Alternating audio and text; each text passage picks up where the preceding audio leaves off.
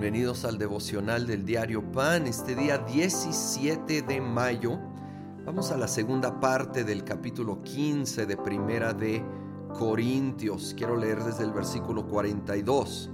Así sucederá también con la resurrección de los muertos. Lo que se siembra en corrupción resucita en incorrupción. Lo que se siembra en oprobio resucita en gloria.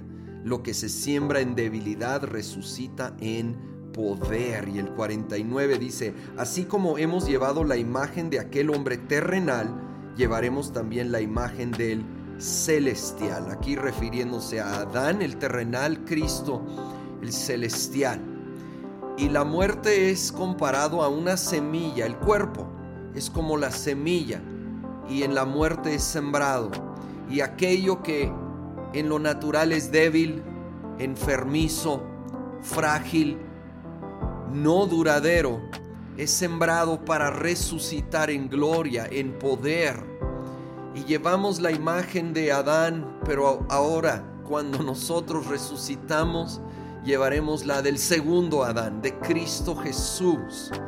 Un dato que se me hace interesante y a mí me, me anima es cuando Jesucristo resucitó y caminó aquí en la tierra esos 40 días y fue visto por los discípulos, Él tenía un cuerpo humano, ¿sí? Obviamente glorificado y perfeccionado, pero humano. Lo, lo veían como un hombre. De hecho, cuando lo veían de cerca, lo reconocían como Jesús. En los momentos que no era porque Él estaba escondiendo su identidad, si leemos con cuidado esos, esas escenas. Entonces me convence que nos vamos a reconocer en cuando nosotros ya hemos resucitado, cuando Cristo ha regresado, cuando estamos con Él. Vamos a tener cuerpos similares en base a los nuestros, pero glorificados, perfeccionados y vamos a vivir la plenitud de todo aquello que Dios planeó para nosotros desde el principio. Sigo leyendo versículo 51. Fíjense bien en el misterio que les voy a revelar. No todos moriremos, pero todos seremos transformados. En un instante, en un abrir y cerrar de ojos, al toque final de la trompeta, pues sonará la trompeta y los muertos resucitarán con un cuerpo incorruptible, y nosotros seremos transformados porque lo corruptible tiene que revertirse de lo incorruptible y lo mortal de inmortalidad cuando lo corruptible se revista de lo incorruptible y lo mortal de inmortalidad, entonces se cumplirá lo que está escrito.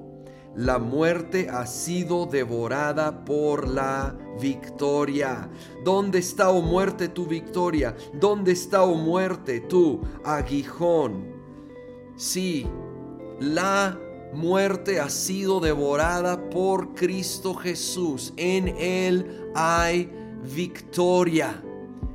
Obviamente hay el dolor terrenal de la pérdida, de la separación y es real.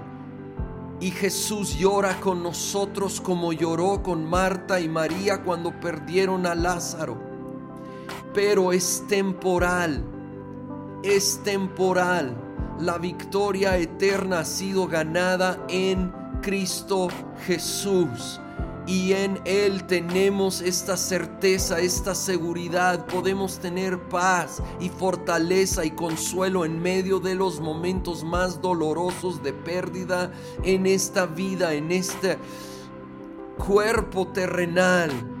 Oh, pero hay que abrir los ojos a lo que viene cuerpos glorificados, perfeccionados, reunidos con nuestros seres queridos que hemos puesto nuestra fe en Cristo Jesús, nuestra confianza para vida eterna, no en nosotros mismos y nuestra perfección, sino en su perfección y la obra perfecta de Él en la cruz. Gracias Señor Jesús que tú viviste la vida perfecta por nosotros y que tú resucitaste de los muertos y por eso hay esperanza viva más allá de la muerte en ti, Señor Jesús. Sabemos que pues ahora vivimos conforme a la imagen de Adán y con sus limitantes, pero luego llevaremos tu imagen, seremos como tú y te conoceremos cara a cara para siempre